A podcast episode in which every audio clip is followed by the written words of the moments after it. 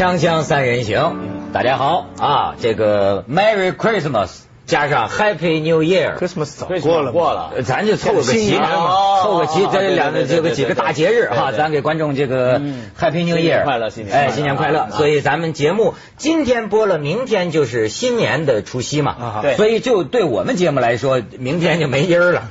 我们知道人家明天晚上也不看，对对？所以我们提前一天。对对对，我过年。这个他们不看，了。我们也不播了。但是我们提前一天就过年，对呃辞旧迎新啊。这个文道开酒，来来好嗯，对，咱们这个香槟酒，呃，观众朋友要是哦，哎呦天哪，你这开的太不浪漫了，你得啪打瞎一个灯才算本事 啊。那那那我塞回去，你再来吧。刚才还说别打掉一个灯。哎，咱们这个观众朋友要是面前有酒，哎，不妨跟我们。你看我这是多稳妥的开法跟道法。对对对，你你你你这是省酒省酒，哎，哎呀，嗯真是别浪费了嘛，对吧？尤其徐老师，呃，还是破天荒的，从来没在节目里这个喝过酒啊。生活当中也不大喝酒。呃，我是吧这这真酒啊，这都是是吧？真酒，对对对哎这集可以胡说八道了。哎，哎，这个你们两位，咱们三个这个老哥们儿啊，这个甘苦与共，休戚与共，哎，哎来来来在来来来此之际，咱们碰一杯，来来来也祝咱们所有的这个观众朋友新年快乐，新年快乐哎，好。行，喝醉了，结束了，回家吧。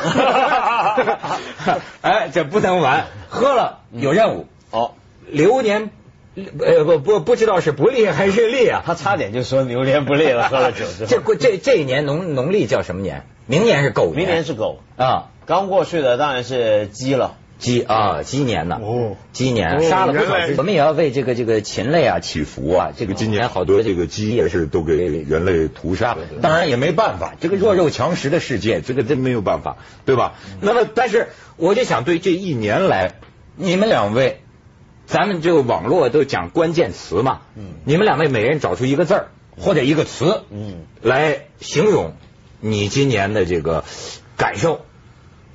但他们不都盘点吗？我们就盘字儿就行了。盘盘不起来了。我我今年我肯定就是忙了。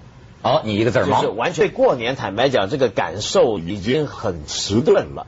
就农历年也好，呃新这个呃呃西洋的元旦也好，因为我总觉得这种年的感受，譬如说你如果是个学，公众时间，对，它是个公众时间，因为你是个学生，我觉得对年的感受会很敏锐。对不对？每一年上一级，每一年上一级，年年这个变化是很实质的。农民也有很学年，农农民也是一样，对不对？他的耕作啊，什么都是跟这个年度去规划。但对像我这样的人，我的工作的规划会的，而且也没有放假这回事。比如说大家放假，那我还是继续照样在家里头。除非我帮他顶他，他才能放假。对对，就是这样。要不然我回到家里面是是是，我还要赶着写稿啊，我要写八篇文章一个礼拜，对不对？所以是，而且有日日夜要教书，要跟人开会，要这个那个的，所以是完全是占满了。安慰安慰，哎呀呀呀人生得意须尽欢呐。文道这莫个是没事对月对文道这个咱们理解，文道今年被评为凤凰卫视出镜率第一的主持人，有时候一天兼好几个节目。对啊老实说，这凤凰它有点破坏咱们锵锵三人行对对对对这他妈挖人嘛，通过身边把人都挖走了。那那天我才好端端把一个文道从学者变成电视人了。就是如此，就是如此。那那个那年的时候，我才听那个姜生阳有一回在他那个娱乐风暴里面，他也自己也抱怨。那个江生阳，你看刚进来凤凰的时候是个帅气的年轻小伙子，老抱现在也着吉他帅气吗？现在不行了，现在这个是满脸倦容。那天呢，他还在说凤凰，因为前几天我们员工在底下搞一个联欢会嘛，对，什么罢工？你想的是 纽纽约出租车司机我不是我一想他参与的活动，不不不不不，我没参与，就是联欢活动，我没在，罢工我领导啊。那么他们呢，就是联欢会。那么姜生阳特别还在节目说：“好，你们大伙去玩吧，啊，我有空我下来跟大家打个招呼。”他说：“你知道，人家别的电视台是一个节目一个人做，我们这是六个节目一个人做。没错，你知道他说的这个问题，实际是中国社会普遍性的问题，就是太忙了。但是这个忙啊，我得两说着，我觉得值得不值得，这很难说。嗯就是说，你看今年我也算是土包子这个开洋荤呐，不是去了趟欧洲嘛，我得到体会。巴黎，但是呢，买了我过去老觉得他就是巴黎人老骂咱们，说你们中国人赚钱没够，就疯了一样的，就是干什么？你们一天干活二十四小时，但是我们要有权利的人权嘛。可是呢，我越看他们这生活呀，我倒有了另一个观点。我觉得咱回国之后啊，真是要大干快上，就看病精神病，就是你跟人家有差距，发展中国家嘛，百废待兴。你要这个世界弱肉强食啊，你要不永远落在别人后边，你要想咱们子孙后代能过上总有一天比较悠闲的，可以无所事事的日子。那是不是咱们做父辈的？你的境界高，你的境界高。我这一辈来忙，让孩子们有一个舒适的环境。没错，咱们这一辈子哪怕是忧郁症、精神分裂也就罢了，对吧？但是我现在觉得，你中国人有什么理由不大干快上呢？千载千载难逢的这个机遇啊！嗯，国家领导人说的，觉悟高哦，觉悟高，觉悟高。行，我说的不对吗？说的太对，太对，太对了。当然，工资也得多发了。哎，徐。老师呢？关键词，哎，我这一年就一个字，走啊！嗯，我到处走啊！我这一年的最跟以前每年的差别就是，我今我今年大概有。差不多半年不在香港，对，没错，去了七八个国家，没错，没错，埃及、印度、柬埔寨、韩国，而且每个周末打电话给他的电话都不在香港。美国，哎，今天终于可以揭秘了，这年底一年来，我们对徐老师最大的这个困惑是怀疑呢，您这个家庭有什么问题了？不是，要不然为什么一个单身汉他一个人去一年之内到处长途旅行七八个国家？这而且每逢周末都不在香港，哎，对，这什么情况呢？那很简单啊，因为以前要旅行的话，你得一家人安排，你要照顾假期，照顾那个，你这个就非常困难。现在老现在呢，对，小孩去美国读书了啊，太太去上海了，所以我一个人，一个人平常很可怜，没人呃，饭也没得吃，对不对啊？衣服也也堆得一塌糊涂，但是好处是旅行很方便，说走就走。啊，你决定了啊！有个朋友说啊，什么有一个团什么什么，或者是就是说走就走，而且呢有危机感的，就是觉得哎对啊，就觉得这辈子好多好地方来不及去了，就是你的中年危机啊，对，就是有好地方来不及去。我我我列了一张单呢，我人家不是说什么全世界要去的两百个地方啊，什么什么，我就打打了勾啊，一打了勾以后，我才发现我接下来的这些年。我接下来的有生之年，每个星期要看一本厚的书，我要看的书都看不过来了。我已经想好要看，更不要说我的知识面会扩展。我要去的地方我都来不过去，所以我现在别的国家大事什么都不管了，其他的东西我都不管了，多去一些不同的地方啊，就是自由吧。咱们就是自由是第一位。自由，中年危机啊，中年男人都渴望挣脱家庭的羁绊，然后就你你们别瞎说，不不不，他不是渴望挣脱家家庭羁绊，我我能感受到，我能我能感受，就是这种呃，觉得这人已经过了一半了，人生好像那么要看的书，因为你年轻的时候你会觉得世界上面有一种幻觉，你会觉得没有看不完的事儿。会有这种感觉，旅行嘛，你就年轻的时候呢，你看书也好，旅行也好，你的目的是什么？增长见识，对，积累能力，为了将来可以更大的发挥，这都是加法的哲学。嗯，总觉得我是在往往自己身上加东西，现在不是了，现在你再算算，你所有的时间，我已经满打满算我要看的东西排都排了，所以现在是减法。你一个礼拜浪费就浪费一个礼拜了，对，你一个假期不去一个地方，你就少一个假期。对，我也赞同用加减法来衡量一下。所以说，这刚才我跟文道贩卖了一通，就中国人要大干快上。但是这个徐老师呢，也代表我的另一个向度，知道吗？就是说走，它意味着什么呢？就是说你这个人生在世啊，活到三四十岁啊，一定要对自己的生活和工作呀有一个规划。这是我写的这个教训，就是说写的教训，这个怎么了？什么叫写？劳逸一定要结合，而且这个时候哈，你要有一句话，我一直记得，要不说大大大导演的话，我净记得，就是说我记得陈凯歌先生在日本好像在一个大学里发表过一次演讲，讲中国文化，他其中就讲到中国的这个君子啊，他他讲到一句话，但这句话呢，对我影响。很深，他就说什么呢？他说如此坚定，如此自然地不为所动。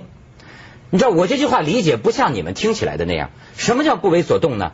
你比如说，在一个大干快上的年代里，成功是没够的。做节目永远可以投入更多的时间，永远可以做更多的节目，挣钱那更是没够的。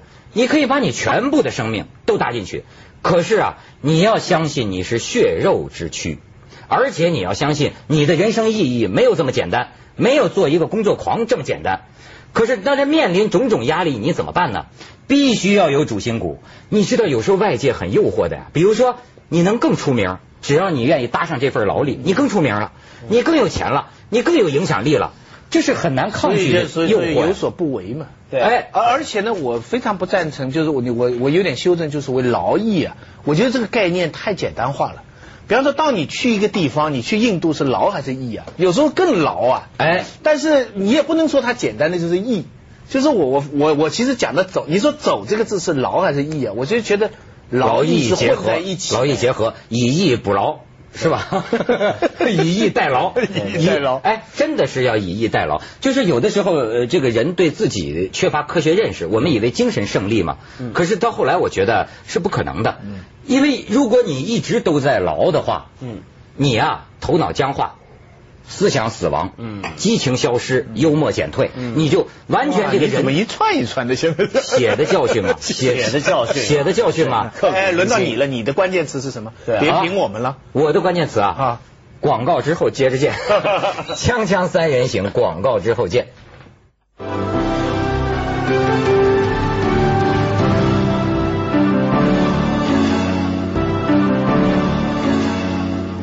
来，干杯，干杯，慰劳一下两位啊！这个，这个，对对对，尤其是文道，你要需要借酒浇愁了。我们愁啊，我们都认为你现在这种过劳的状态也是值得这个担心。所以我就跟你说，就是这个意思，你必须要管住自己，不是管住自己偷懒的问题。现在有些人是要管住自己过度工作的问题，就是必须像法西斯一样，给自己制定一个纪律。比方说，我一天八小时，最多十个小时用于工作。其他用于比如说呃陪太太陪孩子呃去娱乐去看电影去跟朋友交心呃等等，就是你一定要在这个为公为私工作娱乐这个旅游和和在家等等诸样事项之间找到一个平衡。不过问题是啊，我我现在发现我这种生活方式是很难找到你说的那种平衡的。为什么呢？为什么呢？有很多人就羡慕我。羡慕我什么呢？就觉得我的工作跟兴趣是完全结合的。对，他忙就是他的乐趣在。对，但是问题就是，那是胡说八道。你我现在完全不相信这个。我我我举个例子啊，比如说很多人的兴趣是听音乐、嗯，看电影、吃东西啊，享受美食、看书啊，看报纸杂志，这是他的娱乐方式。他的工作可能是干别的事儿，对不对？然后有空的时候去做刚刚我说的那些事儿，去看演出啊，跟人聊天。好，但是你看看我的工作是什么？我看书是我能够为我的做节目写文章，那么补充养分，写书评，而且我要写书评。然后我听音乐，我在想的是我要怎么去写这个东西，我要写乐评，写影评。我现在甚至连食物啊、食品我都开始写。我所有的娱乐都变成了我的工作内容，这是香港文化人呐，他的好处坏处都你准备为人类贡献你的一生吗？是啊，对对对，然后呢？而且你想想看，呃，我我，你比如说像放假，人家说啊，放假你去找点乐子吧。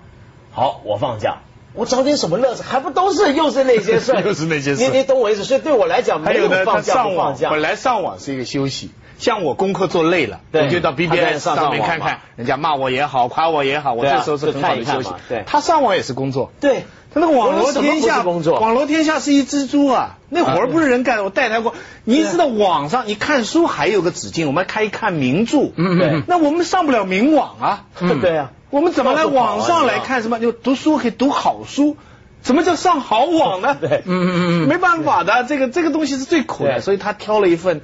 挺苦的事情，你想，哎呀，普罗米修斯，所以你没办法做到你刚刚说那种，就是说工作我就限这个时间，接着我要休息。如果真那么做，我就休息。我唯唯一的一个方法就是说，同一件事情，你可以是工作，也可以是爱好，对。但是里边那个差别，他刚才讲胡说八道的时候还是有区别。我觉得区别就是一个直接的功利。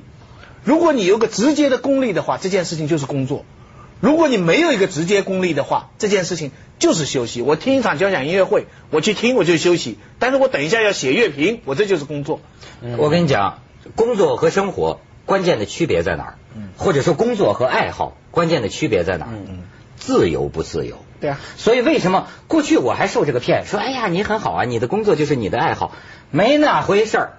那是也许在以前的某个时代，现在这种大干快上的年代，高速增长的年代，你知道吗？所有的行业都足够能把你逼疯了。你这个产品研发出来了，一系列的事情，大家对你有期待啊，你要不断的做，你要做的更多。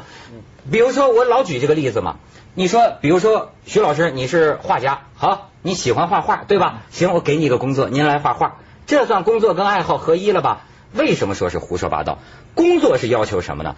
早上八点上班，中午十二点去吃中午饭，上午画八幅画，下午画八幅画，每天业已聚日，一年三百六十五天，你能爱好吗？你还敢说你爱好吗？没有爱好，那不是画家，那是画匠啊。这就是工作呀，工作是不自由的。你比如说我，我那天看就刘海粟不会这样画的吧？对，那是人家。所以说这人得混到一定的份儿上，一所有的人的所有努力，根本上都是为了争自由。挣钱是为了争取有一天用钱的自由，工作逐渐上逐渐上，像那大老板打高尔夫去了，嗯，你知道吗？他可以有越来越多的自由。但是啊，问题是反过来说，艺术家他其实也是会用同样的方法来工作，同样的态度。我举个例子，你比如说像啊罗丹，嗯，大雕刻家，他当年呢，那么曾经里尔克一个德国大诗人跟他很熟，曾经去拜访过他，跟他聊天。罗丹就教训里尔克：“我们搞艺术，你写诗，我雕塑，我们要用最严肃的态度来工作。他怎么样严肃的态度工作？他每天是准时准点的，就在他那个工作室里头就搞自己的东西。他完全就像上班一样。就是你不用这个态度，你是做不好东西的。没错。所以很多艺术家他会强调他自己的做东西，他会说我工作，比如说很多作家也是这个态度到现在我还没成为艺术家呢。我理解的艺术家就是就是睡睡听听，呼，突然烟灵感来了，来了 啊，这么写起。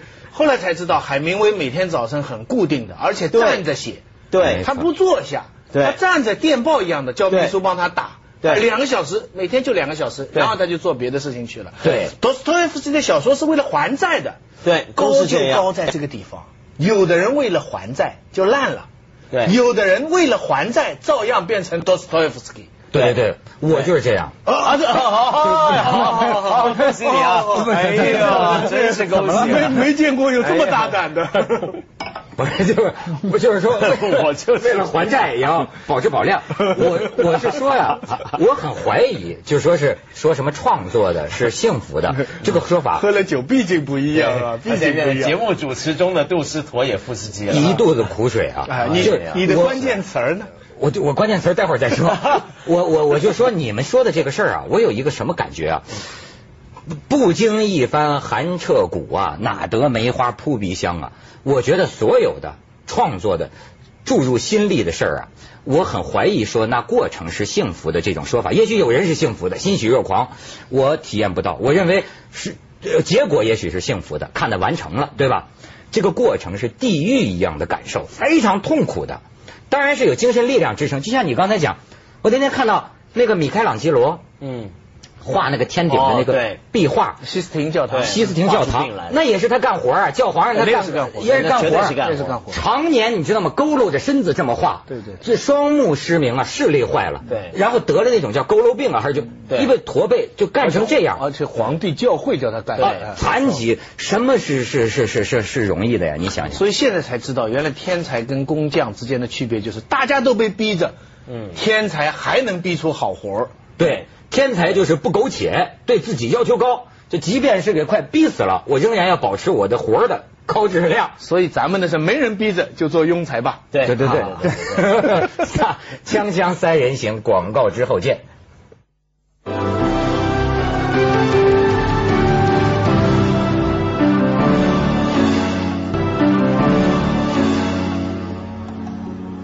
好，现在酒过三巡，菜过五味啊，到了我的这个关键词了。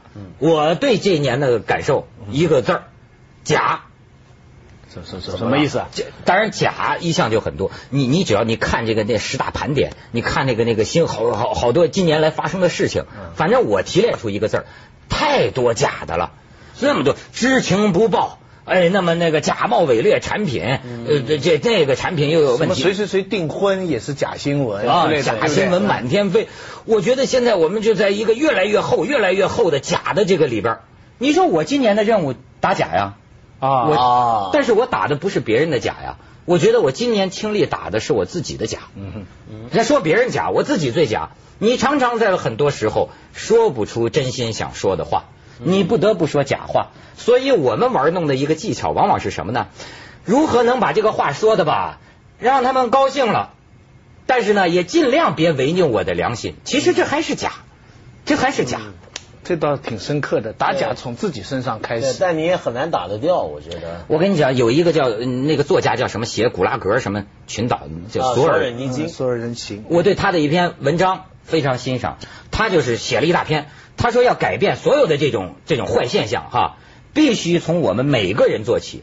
你能不能做到不不参加你认为不该参加的会议，嗯，不发表你认为不应该发表的言论？他说我并不需要你去闹事儿，你你去反对谁，嗯你只需要从生活里我们每一个人开始，尽量少说假话。嗯但这是很困难的，我觉得是很困难的，太难了太太难了对我想起来另一个就是当年的这种东欧的苏联的流亡的，不是流亡那种意见分子，就是后来的捷克总统哈维尔。哈维尔对对他有一个很有名的一篇文章，他讲这个说谎跟这个真话的政治。他举了一个很有很好玩的一个例子，他说什么？他说当年布拉格啊，捷克首都，那么他走过一家一条街，一个切肉接着下来为您播出格尔地板特约之凤凰子夜快车》。